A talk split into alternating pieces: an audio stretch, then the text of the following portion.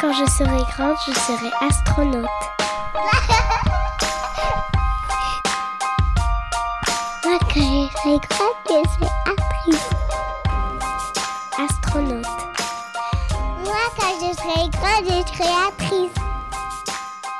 Bienvenue aux enfants du bruit et de l'odeur, qui fait référence au discours de Jacques Chirac prononcé en juin 1991 et qui a marqué toute une génération. Nous nous retrouvons aujourd'hui pour discuter des problématiques que nous avons rencontrées et que peuvent rencontrer les parents d'enfants racisés au sein de l'école. L'école reflète la société. Les enjeux que nous rencontrons sur les questions raciales se jouent également au quotidien au sein du milieu scolaire de nos enfants. Le racisme, les stéréotypes, les discriminations sont des sujets auxquels ils peuvent être confrontés dès leur plus jeune âge. L'isolement, les doutes que nous avons en tant que parents nous empêchent de trouver les mots, les gestes, l'attitude à adopter face au corps enseignant afin de protéger nos enfants. Ce podcast est avant tout une façon de réhabiliter notre parole en tant que parents, afin de rendre audibles les voix, les vécus, les réalités qu'enfants et parents racisés vivent tout au long du parcours scolaire.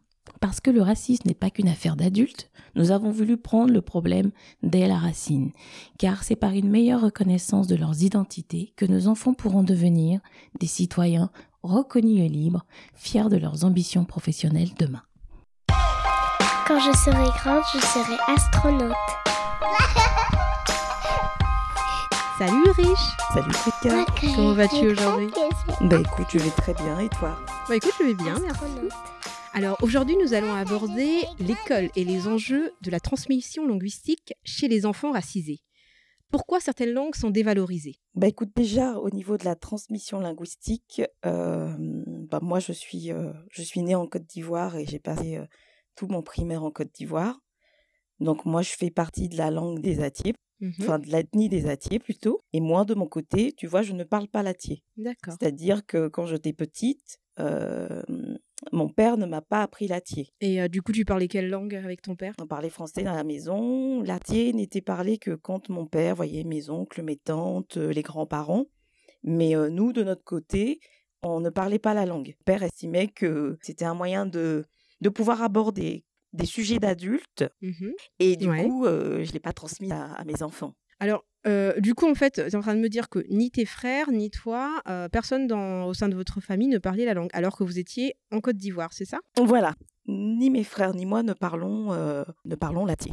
Par contre, mon père, mes tantes, toute la famille parlent par contre l'Atier. Mais nous, on ne l'a pas appris. Alors, euh, moi, de mon côté, en fait, euh, bah, je suis née à Madagascar. euh, J'ai toujours parlé malgache. Le français n'est pas ma langue maternelle. Euh, justement, chez moi, tout le monde parlait malgache. Euh, c'est avec ma maman, je parlais malgache, mes cousins, cousines, ma grand-mère. Euh, même à l'école, nous n'étions pas dans des écoles françaises, mais dans des écoles malgaches. Donc, du coup, tout le monde parlait malgache. Du coup, moi, c'est plutôt quand je suis arrivée en France que j'ai dû apprendre à parler français. Mais j'ai toujours parlé malgache, en fait, avec ma mère. voilà. J'ai un petit frère qui, lui, bah, nous avons dit 12 ans de différence, qui, lui, est né en France et qui, lui, par contre, euh, ne parle pas du tout malgache. Alors, la raison pour laquelle il ne parle pas malgache, c'est que déjà, à l'école, quand ma maman a voulu euh, le scolariser, donc euh, en petite section de maternelle, ma mère avait l'habitude de lui parler malgache à la maison, comme elle me parlait malgache, comme on communiquait ensemble en malgache. Et à l'école, ils, ils ont dit à ma mère non mais ça va pas, non surtout pas, il faut pas lui parler malgache parce qu'il va être perturbé, euh, il va rien comprendre euh, et puis il va avoir des difficultés scolaires, euh, des retards au niveau de, sa scolarité. Que ma mère tout de suite elle a paniqué, elle s'est dit non non, faut pas qu'il ait un retard au niveau scolaire, donc elle, a arrêté de lui parler malgache parce que euh, ça a été dé, déconseillé à l'école. c'est quand même très bizarre qu'on dise aux parents de ne pas parler leur langue, alors que Ouais. c'est c'est très à la mode en ce moment de dire qu'il faut qu'ils apprennent l'anglais euh, dès, dès la, dès la Non, mais ça. limite si c'est pas euh, dès le berceau, quoi, tu vois? Non, mais c'est pour ça, tout à fait ça, en fait. qui, me, qui me fait un peu, euh, un peu doucement rigoler, quoi. C'est un historique, ça aussi. hein. Euh, le fait de dire juste que l'anglais est une langue d'élite, est une langue où justement il faut parler, il faut être bilingue, trilingue. Si tu parles anglais, euh, espagnol, français et allemand, alors là, tu es vu vraiment comme une tête, comme quelqu'un d'intelligent et tout ça. Par contre, si tu parles par exemple malgache, créole, français euh, et lingala, là, euh, ouais, non, en fait, non, non, tu parles des langues qui sont euh, sous- sous-évaluées, sous-cotées, des langues, euh, comme j'ai vu dans, dans l'article, euh, un patois, quoi. c'est pas, pas réellement une une langue carrément. Mais ça a une histoire, c'est ce que je te disais. Mhm. Et d'ailleurs, Françoise euh, Vergès, lors du 17e sommet de la francophonie, en parle. hein. Elle dit que le français est une langue de hiérarchie raciale et euh, que l'histoire nous le prouve. On peut voir, par exemple, euh, pendant la colonisation, dans les pays euh, colonisés tels que l'Algérie, Madagascar ou la Côte d'Ivoire, euh, on a commencé à, à emmener l'école dans ces pays-là. Quand Jules Ferry a, a apporté l'école dans ces pays-là, c'était vraiment dans le sens euh, d'assimilation, mission civilisatrice. Enfin, tu vois, euh, il y avait un espèce de. Il fallait effacer. En fait, c'était des langues. Le français était la langue civilisée, et nos langues à nous, c'était des langues de barbares, des langues de De sauvages. sauvage. Voilà, c'est ça, tout à fait. Qu'il fallait euh, absolument euh, enlever et nous contraindre, en fait, à parler que le français. Mais pas un bon français non plus, hein, tu vois. Il fallait nous apprendre le strict minimum au niveau français pour qu'on ne soit pas mélangé à- Mhm. aux, aux élites non plus. Il fallait nous apprendre faut à quand même parler faire la français, différence, quoi. euh, e- exactement, c'est ça. Un français, euh, bah, euh, voilà, euh, on sait très bien le terme qui se disait avant, qui, qui, qui, qui, moi, Voilà. aujourd'hui. Mais c'était du mot pour Mhm. mot euh, afin de devenir ensuite, de se servir de nous euh, en tant que main-d'œuvre pour travailler dans les usines françaises. Mais il fallait pas devenir des intellectuels. hein. Mhm. L'école était là vraiment pour. pour nous apprendre les bases du français, mais pas pour nous apprendre à, à réfléchir, à penser en français et à être en fait du même niveau qu'un français. Je suis d'accord avec toi. C'est vraiment comme ça, hop, ils connaissent les rudiments du français, c'est suffisant pour aller cueillir, pour aller travailler dans les champs, pour, pour, pour soulever des machines ou un fusil. Il n'y a pas besoin de plus. C'est que cette Mhm. mission civilisatrice, fallait pas oublier la supériorité. Donc, ils n'allaient pas pour fait. inculquer les lumières. hein. Ah non, pas du tout. Mm. Et euh, tu vois, ça me rappelle encore le texte en fait euh, euh, de- du livre euh, Enseignement et éducation de Antoine Léon pour transformer les peuples primitifs de nos colonies, écrit-il, pour les rendre le plus possible dévoués à notre cause et utiles à notre entreprise. Nous n'avons à notre disposition qu'un nombre très limité de moyens. Et le moyen le plus sûr, c'est de prendre l'indigène dès l'enfance obtenir de lui qu'il nous fréquente assidûment et qu'il subisse nos habitudes intellectuelles et morales pendant plusieurs années de suite. En un mot, de lui ouvrir les écoles où son esprit se forme à nos intentions. Celle-ci prend place dans une sorte de synergie à côté de l'armée et des institutions économiques et sociales. L'instituteur est censé participer efficacement au maintien de l'ordre social. Il contribue à répondre chez les enfants et indirectement chez les familles les notions Mhm. utiles que l'administration veut inculquer aux indigènes. C'est ce que écrit Georges Hardy, euh, nommé 1920 directeur de l'enseignement du protectorat marocain. Il y a vraiment cette volonté de prendre l'enfant dès petit, dès la toute petite enfance, euh, afin justement euh, de lui ouvrir les écoles et formater son esprit. Enfin, je trouve ça Donc, coup- super, euh, super fort. Mm. Bah, comme ça texte. ressemble à l'autre à l'autre rapport de, Ouais, c'est fort, c'est intrusif. comme tu le dis, la langue était un moyen de domination. Mais après, c'était aussi une espèce de propagande euh, pour euh, Mmh. le peuple français qui se trouvait euh, sur le territoire, enfin sur l'hexagone. Oui. C'était pour leur dire, regardez, on va civiliser les bons sauvages qui sont de l'autre côté. Mm. Euh, entre ce qu'ils disaient euh, sur le territoire euh, français, sur les terres françaises et ce qui se passait dans les colonies, il y avait quand même une sacrée différence. quoi. Mm. C'est pour ça qu'aujourd'hui, je pense que c'est resté dans, dans l'imaginaire collectif que, que nos langues n'ont pas de valeur, que les langues de, Mm. de- des, des- des- des parents racisés euh, n'ont pas de valeur. C'est que euh, et qui voient encore le fait qu'on veuille parler à nos enfants. euh, bah tu vois, moi je pourrais pas le faire parce que je je, je la je la parle pas. Mais bon, je me renseigne pour l'apprendre. J'essaie de trouver des, Mhm. des tutos sur YouTube et tout pour essayer de l'apprendre. Oui.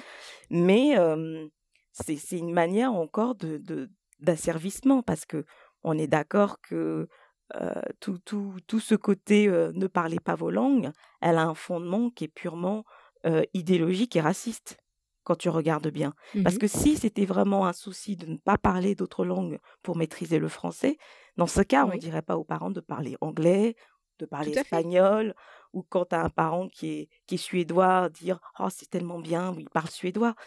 On dirait Non, vous lui parlez que français. Mais quand tu as une maman comme toi, on te dit à ta mère de ne pas Oui. parler euh, le malgache à son fils, ou comme on peut dire aux mamans maghrébines de ne pas parler euh, de la- l'arabe ou le kabyle ou le berbère euh, à leurs enfants. Mais après, euh, en plus, pour, pour l'arabe, pour l'arabe, il y a aussi autre chose Oui, derrière. hein. Parce que l'arabe, en fait, euh, à l'époque de, de l'Algérie, il disait qu'il fallait éradiquer l'arabe, Mhm. il fallait carrément l'éradiquer, Mhm. car vu comme l'outil d'un- d'un panislamisme, Mhm. tu Ouais. vois?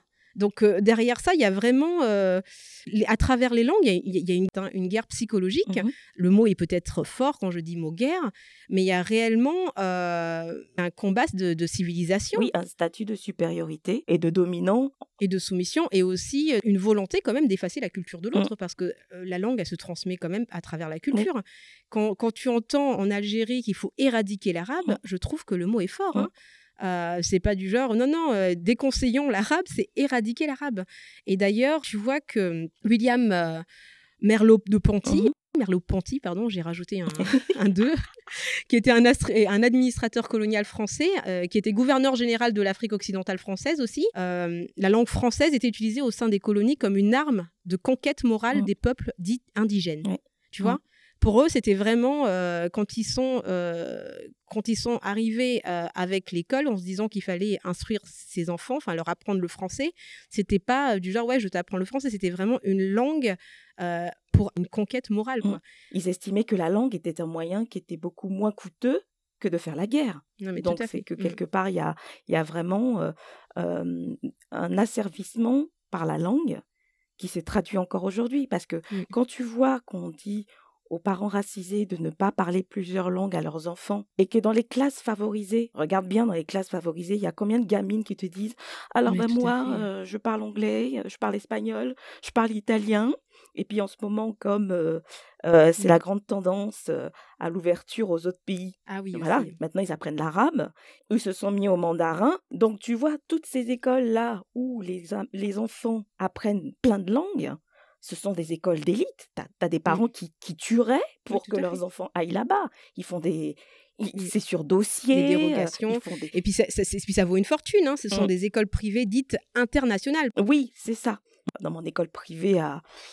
en Normandie, Mhm. dès la sixième, il y avait une Mhm. filière européenne. C'est-à-dire que de la sixième, en plus de parler l'anglais, tu apprenais l'allemand, c'était obligatoire, et tu pouvais rajouter l'italien ou l'espagnol. Donc déjà, tu devais apprendre et l'anglais et l'allemand, et tu avais droit de rajouter espagnol ou italien. Oui. Et le latin et le grec, c'était obligatoire. Donc je te raconte pas. Bon, moi, j'ai pas tout fait pour y aller. Moi, j'étais au T'étais déjà révolutionnaire dans l'âme, Donc du coup, moi, j'ai tout fait pour pas y aller euh, à la grande déception de mes parents. Donc tu vois déjà la pression Oui. qu'on te met derrière. Donc tu as tous ces gamins-là qui, dès la sixième, ont des agendas de ministres, comme je dis. faut former Et à côté de ça. Les parents racisés, par contre, on leur fait comprendre que ce serait plus- c'est plus un handicap. Tu vois, Mm. c'est même pas un avantage, c'est un handicap. Non, mais c'est sûr. Bah oui, parce que c'est considéré comme des langues. Voilà. euh, bah, euh, c'est une sous-culture, une sous-langue. euh, c'est dévalorisé. Puis le fait aussi, tu as aussi le côté immigré derrière. Tu vois, quand, dans les écoles internationales, ce sont des enfants de diplomates aussi, parfois, qui sont. Ce sont des expatriés européens. ou voilà. Euh, toi, quand, quand, tu viens avec ta langue, tu es forcément vu comme un immigré. Même comme, si tu es né en France. Donc il y a hein. la dévalorisation du statut, voilà, c'est ça. Et il y a la, di- la, la dévalorisation du statut, la dévalorisation de la langue, la dévalorisation. Et puis nous-mêmes, on a intégré ça parce que, en plus euh, du fait qu'en fait, à l'extérieur, à l'école, on nous le- on nous l'enseigne. euh, Enfin, on l'a intégré parce que parce qu'il y a plein de parents, par exemple, qui aujourd'hui, euh, enfin, qui ne parlent pas la langue sans, sans aucune interdiction, en fait, sans qu'on leur ait interdit quoi que ce soit. Et combien d'enfants ont eu honte aussi d'entendre leurs parents parler euh, l'arabe, le malgache ou Mmh, l'ingala? mmh. Il y a eu combien d'enfants parce que justement ça faisait pas euh, partie des langues de Mm. l'élite, ça faisait du genre tes parents sont étrangers, ils ne maîtrisent pas cette langue euh, française qui, qui est dite en fait la langue de, de la connaissance, de la civilisation. Mm. Et euh, toutes nos langues étaient vues et intégrées par nous-mêmes comme des, des sous-langues. quoi. Regarde Jane Birkin, quand elle parle anglais, quand elle a son accent, bah, après euh, 50 ans de vie en France, tout le monde trouve ça tellement bien, tellement chou, tellement, tu vois. Euh, quand nos parents, euh, malgré qu'ils soient polyglottes, qu'ils parlent je ne sais combien de langues, bah, en fait, euh, ils sont tout de suite vus comme des Mm, imbéciles, mm, en fait, comme des mm. idiots, comme des gens qui, qui n'ont pas de culture, pas de connaissances, avec leur Mm, langue, mm. tu vois, avec leur accent. Alors qu'ils parlent plus de langues que, que, que- que beaucoup de que Français euh, blancs. Je pense qu'il y a des parents qui, euh, euh, font le choix de ne pas apprendre la langue à leurs enfants pour, pour ne pas que leurs enfants se fassent discriminer. Je pense qu'il y a ça aussi qui joue derrière. Où, euh, où ils se disent, bon, ben, on va lui donner toutes les chances. Et puis parce qu'on leur fait croire aussi que le fait qu'ils parlent à leurs enfants dans une autre langue que le français, c'est un handicap, ils se disent, bon, on va plus le faire. Et du coup, ça devient quelque chose de, bah, de purement, je n'ai même pas envie de dire d'intégration, parce que pour moi, des enfants qui sont nés en France, ils n'ont pas besoin de s'intégrer. Mais, Ouais, mais tu as tu vois, derrière euh, ça encore, En même temps, tu dis ils n'ont pas besoin de s'intégrer. Euh, toi et moi, on est d'accord en se disant qu'ils n'ont pas besoin de s'intégrer, mais en réalité, on leur demande toujours de Oui, s'intégrer. mais c'est pour ça en fait, c'est que c'est derrière cette question de tu ne peux pas parler la langue à ton enfant, il y a toujours en- encore cette question d'intégration. Et Mm. puis je pense que même les enfants, ils se rendent bien compte hein, que euh, parler leur langue en dehors de l'école va être mal vu, je le pense. Mm. Parce que déjà, Oui, tout a- petit, il y a la on sent déjà... Voilà, donc, euh, donc ça, ça, ça joue énormément. Donc déjà, quand tu as tout ça de, de, de stéréotypes sur toi, t'as pas le même état d'esprit que dans un environnement où on te félicite sur le fait que tu saches parler plusieurs langues. Oui, et puis tu intègres aussi Mm. la dévalorisation de ta culture, parce qu'en dévalorisant Oui. ta langue, tu dévalorises ta culture. Et puis c'est surtout que à travers les langues, parce que j'ai lu euh, un rapport euh, qui est sorti en, en 2005, Non, mais et je m'attendais pas à trouver ça dedans, de le rapport de force entre les langues et, et la France. Non, mais c'est carrément un truc militaire, ton truc là.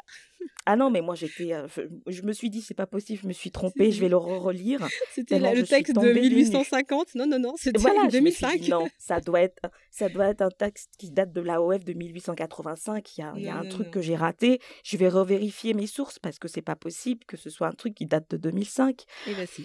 C'était le rapport préliminaire. Donc c'est pas celui qui a été voté, mais c'est Mhm. c'est ce qui a été présenté en premier lieu. Donc c'est le rapport Benisti. Et puis ça commence, et ça commence, euh, ça commence très tôt, hein, parce que tu vois, de, de la petite enfance jusqu'à l'adolescence, ils te laissent aucune chance. hein. C'est juste un truc de dingue. Dans ce rapport, écoute, la- la- la- l'amalgame, enfin le- la Ouais, non, mais- corrélation plutôt, c'est même pas un Ouais. amalgame, c'est la corrélation. Donc le rapport s'appelle Rapport préliminaire à- de la commission prévention du groupe d'études parlementaires sur la sécurité intérieure. Sécurité intérieure, Mm. tu te dis, ouh, on va parler de quelque chose de Quoi, c'est costaud. du gros là, c'est lourd. hein. C'est du lourd. c'est le FBI, Et non, FBI français. voilà. Et là, qu'est-ce que tu apprends Mm. Entre 1 et 3 ans, les enfants sont en contact avec leurs parents, en particulier les mères, donc je vais vous lire mot pour mot. Si ces derniers sont d'origine étrangère, Mm. elles devront s'obliger à parler le français dans leur foyer pour habituer les enfants à n'avoir que cette langue pour s'exprimer. Mais si elles sentent, dans certains cas, des réticences de la part des pères, qui exigent souvent de parler patois du pays à la maison, Pas toi. elles seront dissuadées de le faire. Il faut alors engager des actions en direction du père pour l'inciter dans cette direction. Et donc ça, c'est dans un rapport qui parle de la sécurité intérieure. hein. Ouais. Ensuite, entre 4 et 6 ans, ces années se passent traditionnellement à la maternelle et c'est là que les premières difficultés peuvent apparaître. Difficultés dues à la langue, si la mère de famille n'a pas suivi les recommandations de la phase 1. Ouais. Donc, l'enfant va alors, au fur et à mesure des mois, s'isoler dans sa classe et de moins en moins communiquer avec les autres. Donc, pour eux, c'est un obstacle de communication qui va s'accentuer et marginaliser l'enfant, non seulement au sein de la collectivité, Oh mais à l'égard de ses camarades. Donc, en gros, là, ce rapport qui parle de, de délinquance, hein, en gros, c'est ça, il considère que les parents racisés, en continuant à parler leur langue à leurs enfants, créent des délinquants.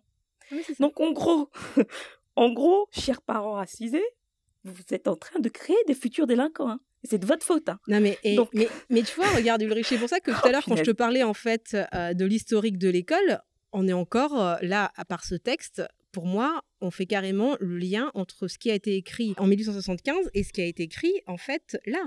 Parce qu'ils font exactement les mêmes liens. Ils disent qu'en fait, les parents ne doivent pas apprendre leur langue à leurs enfants et que les enfants Mhm. doivent intégrer euh, la langue française. Les textes n'ont pas changé en fait. hein. Les textes Non, n'ont non, non. absolument pas changé. On est encore dans ce Mais même c'est pour discours. ça que je t'ai dit que j'ai relu, re-relu, revérifié. Je me suis dit, c'est pas possible, ça peut pas dater de 2005. C'est ça, c'est que tu dis qu'un- qu'une simple transmission de langue se transforme en sûreté de l'État et en politique intérieure. Mais parce que la euh, transmission de langue elle n'est pas juste une simple transmission de langue. Je pense qu'il y a beaucoup Mm. plus que ça derrière tout ça. Comme c'est Mm. nous en fait qui voulons l'intégrer comme Mm. ça.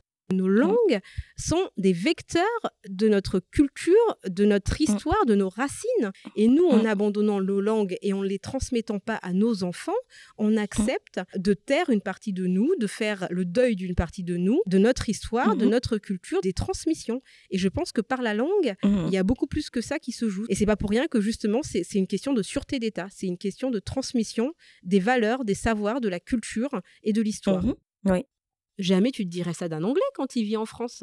Non. Jamais Ah non, tu non, vas non. te dire ah bah tiens euh. On, on va vous enlever euh, vous êtes vous avez interdiction de parler anglais maintenant vous habitez en France et vous devez parler Mmh. euh, français parce que sinon votre enfant sera en échec sinon votre Mmh. enfant il deviendra délinquant sinon votre Mmh. enfant enfin jamais on, écrira des, des textes comme ça T'as as autre chose aussi derrière ce côté qu'il faut pas parler la langue à son enfant. Nous encore, on maîtrise le français, mais on est d'accord que émotionnellement parlant, il y a certains mots que tu peux pas transmettre. Quand tu as appris à réfléchir Oui, dans une autre langue, tu peux pas transmettre en français. Donc, euh, pour les parents qui n'ont qui ne maîtrisent pas bien le français, je trouve que ça ça casse le lien. Et je trouve aussi que ça peut leur ôter leur rôle de parents dans l'éducation de leurs enfants parce que, en gros, ils ont cette injonction-là de ne pas parler à leurs enfants dans la langue. Ils maîtrisent pas bien forcément l'autre langue. Donc, du coup, quand tu as des devoirs à faire, je dis ça parce que euh, j'ai croisé une maman euh, de confinement là, et tu sais, en ce moment, on fait les devoirs à la maison. Mhm. Et cette maman euh, qui, qui vient de Gambie, elle parle très bien l'anglais, elle parle très bien le Wolof, mais elle maîtrise pas bien le français. Et elle me disait que pour les devoirs, c'était une galère, parce que sa fille était en demande de certaines choses, mais elle, elle m'a dit, je suis incapable de comprendre, donc elle est obligée d'aller sur Internet pour traduire du français, pour faire en anglais, pour pouvoir comprendre et essayer de- de- d'expliquer à sa fille mais comme elle n'a pas appris à sa fille à parler sa langue, ben elle dit je sais plus comment faire. Oui, c'est ce c'est ce qu'on disait tout à l'heure, la transmission. Il n'y a, plus une possibilité euh, de communiquer avec la culture d'origine, la culture de base, puisque tu ne comprends pas euh, les gens qui te ressemblent, les gens euh, qui, euh, qui ont la même culture que toi. Tu ne peux pas transmettre cette culture et tu peux pas transmettre l'in- l'information. Et en plus de ça, Non. tu ne peux pas structurer ta pensée. Parce qu'on voit bien aujourd'hui, quand on voit les, les études sur la formation de la pensée et du langage, on voit bien que tout ça est lié et qu'on peut structurer sa pensée par euh, la possibilité d'avoir accès à, à un langage aussi. Donc, si Mm. tu n'as plus accès ni au langage, ni aux mots, ni à l'histoire, euh, ni à ta pensée, euh, tu deviens en fait un, un récipient que tu peux après remplir à volonté de tout et de n'importe quoi. Mm. C'est pour ça que je disais, il y a quand même une stratégie de vouloir couper la culture, couper les langues, et ça coupe aussi la parentalité derrière Oui, tout ça. en fait, ils ont plus de rôle dans l'éducation de leurs enfants Mm. parce que quand tu maîtrises mal le français, c'est-à-dire que tu peux pas t'investir rien que dans les devoirs. Moi, Mm. cette maman, elle m'a fait, elle me disait, elle me dit, moi, je, je me, j'y arrive plus. Elle dit, j'y arrive plus. Elle dit, j'essaie de lui expliquer, mais elle comprend pas. Elle dit, quand j'arrive à comprendre, c'est dur pour moi de lui faire comprendre ce que j'ai compris. Donc, elle se retrouve dans une situation où elle arrive même plus à aider sa fille. Ça, ce sont des facteurs supplémentaires d'échec scolaire. hein. Dans Mm. l'éducation de leurs enfants, c'est un des principes même en tant que parents. On est tous investis dans l'éducation de notre enfant. Comme Mm. je dis, ça doit limiter les échanges aussi. Les émotions sont pas traduites de la même manière. Quand tu as intégré le français des petits, il y a certaines émotions que tu peux dire. Mais euh, moi, je, je vois mon père quand euh, parfois il, il, il parlait euh, à Thiers. Il y a certains mots, je voyais qu'il galérait à trouver en atier. Il finissait par le balancer en français parce que lui, il avait eu euh, euh, pareil euh, l'éducation d'abord en français avant d'avoir avoir en atier parce que lui, il a appris l'atier après en deuxième. Euh, et du coup, je voyais qu'à un moment, il y a des mots où il, avait envie de le dire en atier, mais il n'arrivait pas, il balançait en français. Et que mes oncles et mes tantes, ils avaient des choses qu'ils avaient envie de dire en atier, qu'ils arrivaient à exprimer, mais que quand je leur demandais parfois de me le dire en français, ils me disaient, mais je peux pas te traduire, c'est pas possible, tu vois? Donc, il y a des émotions, il y a des rapports de, de, de fusion avec les enfants qui, je pense, parfois sont un peu sont ratés parce que ben tu peux pas t'exprimer de la même manière euh, émotionnellement parlant, je pense. Ça joue aussi tout dans, ce rapport de filiation qui peut être coupé euh, des petits. Quand tu vois dans l'autre rapport qui dit de 1 an à 3 ans, euh, tu dis en fait c'est faut prendre le mal par tôt, le mal en fait. dès, hein. Voilà. hein. dès l'enfance. Dès la quoi. petite Tu enfance. vois? hein. Du coup, tu, tu te demandes, l'école alors, ils veulent faire quoi des enfants racisés? Quel type de citoyens en fait ils veulent, ils veulent, ils veulent que, que les enfants soient à la sortie de, de l'école, des universités, tout ça, tu vois? Alors, je me pose la question, Ulrich, est-ce que c'est à, l'école d'ouvrir les yeux ou est-ce que c'est à nous de les ouvrir? Parce que, en fait, moi j'ai l'impression que c'est une espèce d'hypocrisie, mais euh, les faits sont là, les chiffres sont là, les vécus sont là.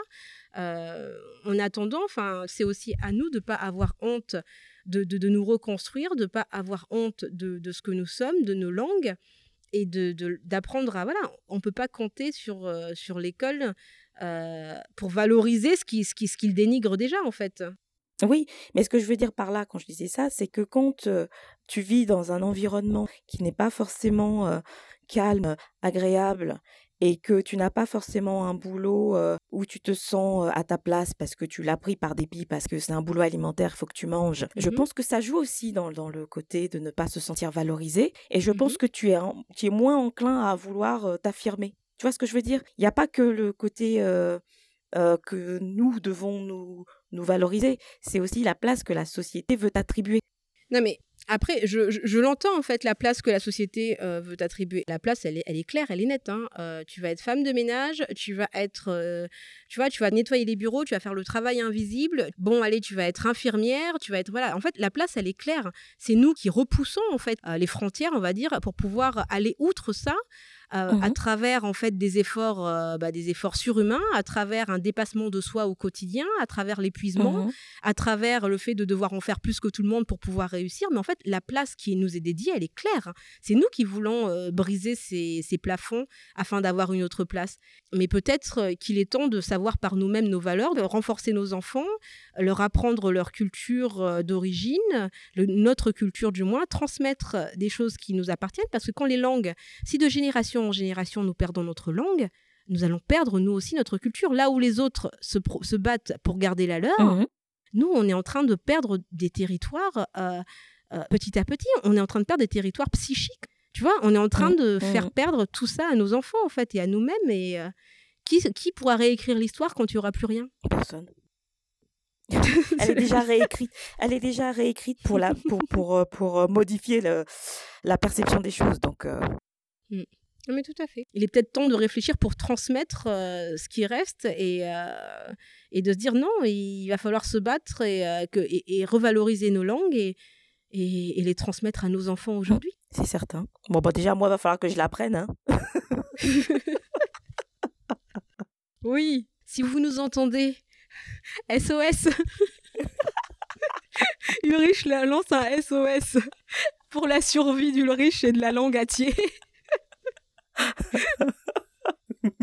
Alors, on vous dit à très vite, à très bientôt. Qu'est-ce qu'on dit déjà? Au revoir, les amis. Eh ben, je, m'attendais, je me suis dit, est-ce qu'elle va, elle va se moquer ou elle va pas se moquer? Donc, moi, j'assume. Hein. Moi, j'assume. Au revoir, les amis. Au revoir, la moqueuse. Alors, si vous avez aimé notre podcast, n'hésitez pas, comme d'habitude, à nous mettre 5 petites étoiles, ainsi que de partager autour de vous, que ce soit sur Twitter, Facebook et sur Instagram. On est encore sur Instagram. Et si vous avez des questions ou des commentaires, nous serons ravis d'échanger avec vous sur les enfants du bruit et de l'odeur, tout en attaché, gmail.com. À très bientôt, Ulrich. Moi, quand je serai grande, je serai actrice.